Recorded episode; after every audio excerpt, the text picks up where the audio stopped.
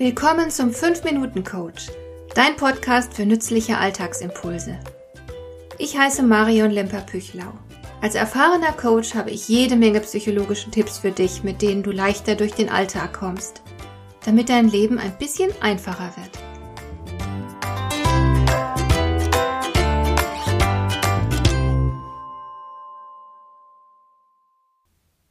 Ich habe ein Problem.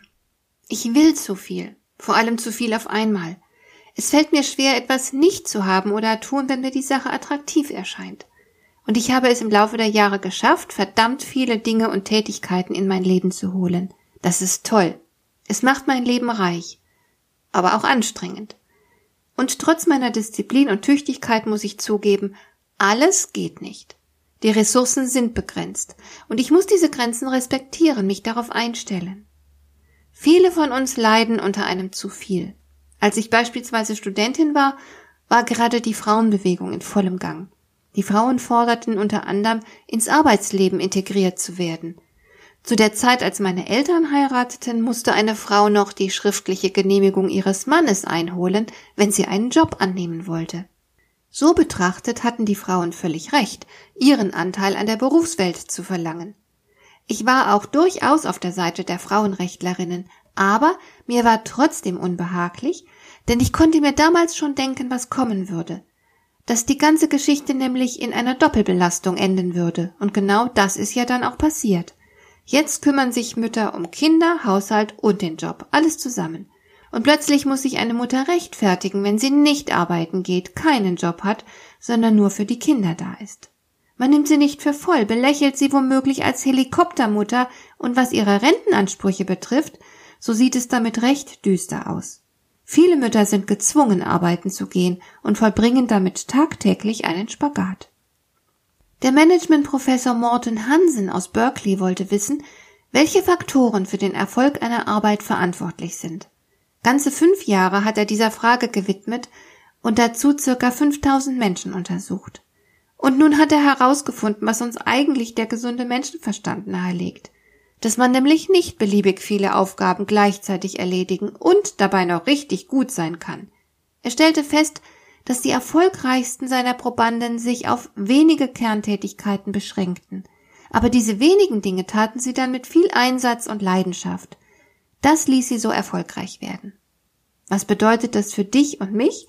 Es bedeutet, nicht zu viel auf einmal erledigen und bewältigen zu wollen. Es bedeutet, sich von den Dingen zu verabschieden, die nicht wirklich wichtig sind und keine sonderlich große Befriedigung bringen. Finde die Dinge, die nicht unbedingt sein müssten und an denen dir auch nicht so arg viel liegt. Mach sie ausfindig in allen Bereichen deines Lebens, egal ob beruflich oder privat. Identifiziere sie und tschüss. Weg damit. Gib ihnen einfach keinen Raum mehr in deinem Leben oder reduziere sie wenigstens auf ein Minimum. Spar dir deine Aufmerksamkeit, deine Hingabe, deine Talente für die Dinge auf, die dir wichtig sind, und dann tue diese Dinge mit Leidenschaft.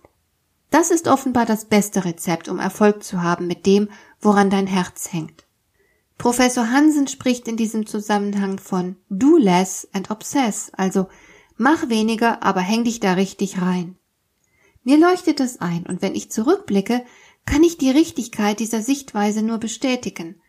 Obwohl ich so vieles möglichst gleichzeitig tun oder haben wollte, hatte ich immer klare Prioritäten. Mein Studium zum Beispiel und später die Kinder. Dann rückte nach und nach der Beruf wieder in den Mittelpunkt.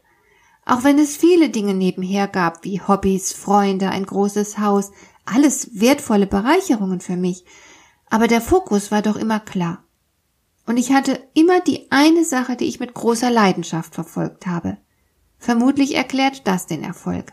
Und was meine Ungeduld betrifft, ich habe zwar schmerzlich lernen müssen, dass ich eben nicht alles gleichzeitig haben kann, aber in vielen Fällen kann man die Dinge in unterschiedlichen Lebensphasen angehen, nach und nach. Das tröstet. Ich denke mal, wir machen nichts falsch, wenn wir zu jedem Zeitpunkt unseres Lebens unser jeweils wichtigstes Anliegen kennen und uns ihm kompromisslos widmen.